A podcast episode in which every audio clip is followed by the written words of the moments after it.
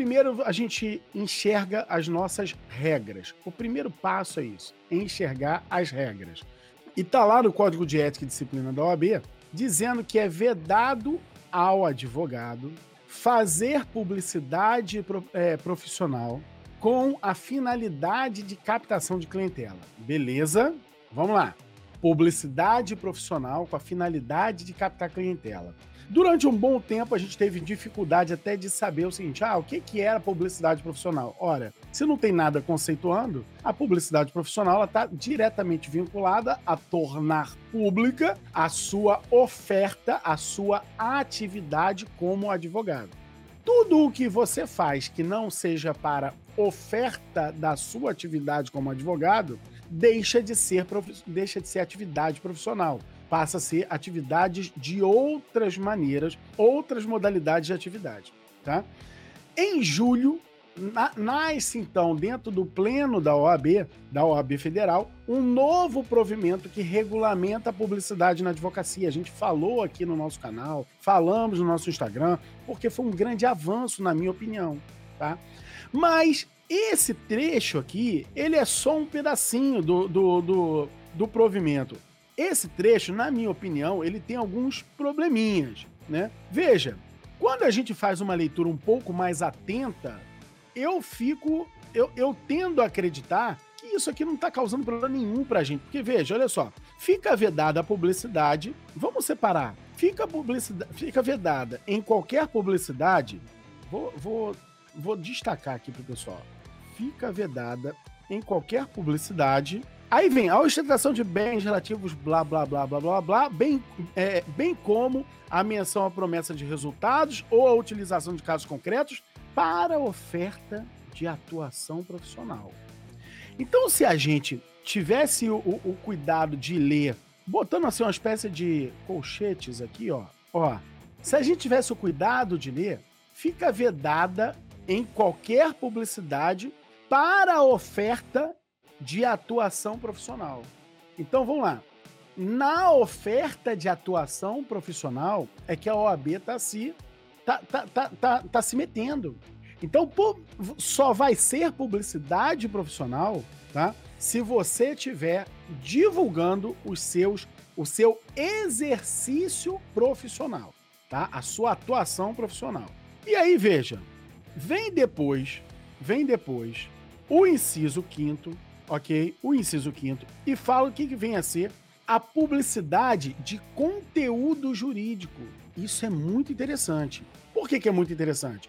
Porque uma coisa é você advogado, outra coisa é você cidadão detentor de conhecimento jurídico, desde que não esteja ali ofertando os seus serviços profissionais, tá?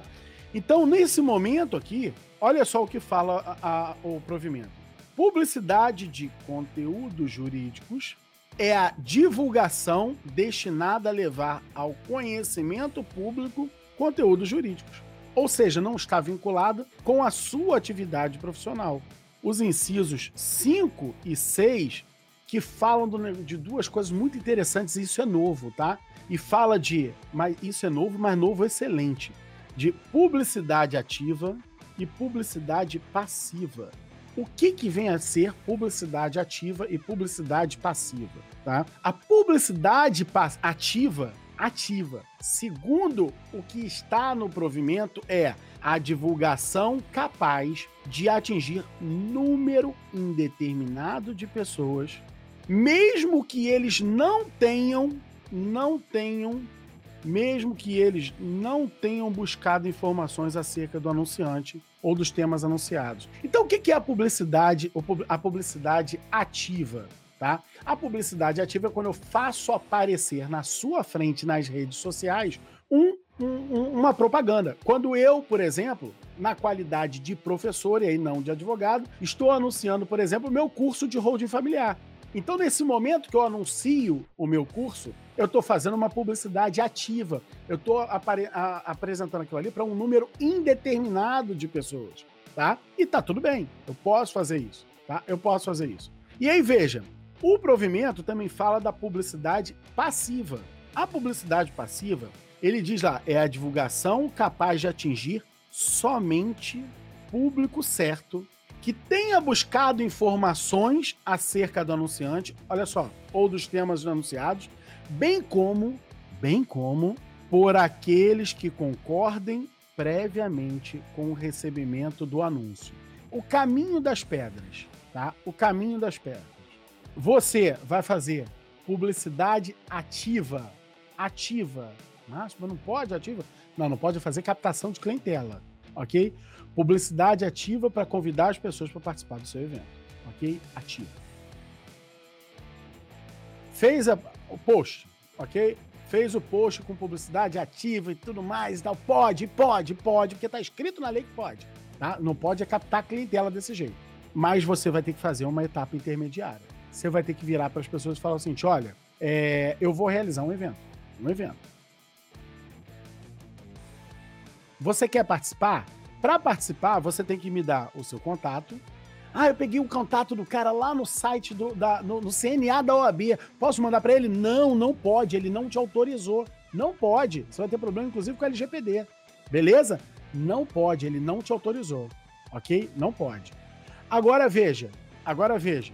Você falou com ele. Ele quer participar do evento. Te deu o contato dele. Apertou o botãozinho lá dizendo eu quero e tem escrito lá todos os dados, dizendo que ele está concordando ao clicar no botão eu quero, eu concordo que seja enviado para mim todas as informações relativas ao evento. To... Carambola. Todas as informações relativas ao evento. Nesse momento, esse sujeito entrou aqui numa lista. Entrou numa lista. E aí, o que, que você vai falar? Aqui você vai fazer publicidade passiva. Publicidade passiva e publicidade passiva para a captação de clientela pode. O que não pode é a captação de clientela de forma ativa, você acabou de ler junto aqui comigo. Beleza? Essa é, esse é o caminho das pedras. E aí o sujeito então chegou lá no evento. Chegou no evento. E aí eu realizei um evento, OK? E aí vou virar para o sujeito e falar o seguinte: "Olha, aqui é para informar. Aqui é para informar. Você não é qualquer um que simplesmente passou aqui porque eu estou divulgando. Não. Você é uma pessoa que me deu seus dados para eu te mandar essa informação para estar aqui. Então, para você, eu posso dizer o seguinte: se você quiser, se você quiser fazer uso dos meus serviços profissionais, eu vou te convidar para estar em outro local. Num site, num formulário, num, no que você quiser. E nesse outro local, ali sim, ali sim, o cara entrou para receber uma oferta de serviço. Ele entrou por vontade dele. Beleza? Essa é a estrutura linda assim que funciona para captação de clientes de forma lícita, lícita pro trabalho com holding familiar.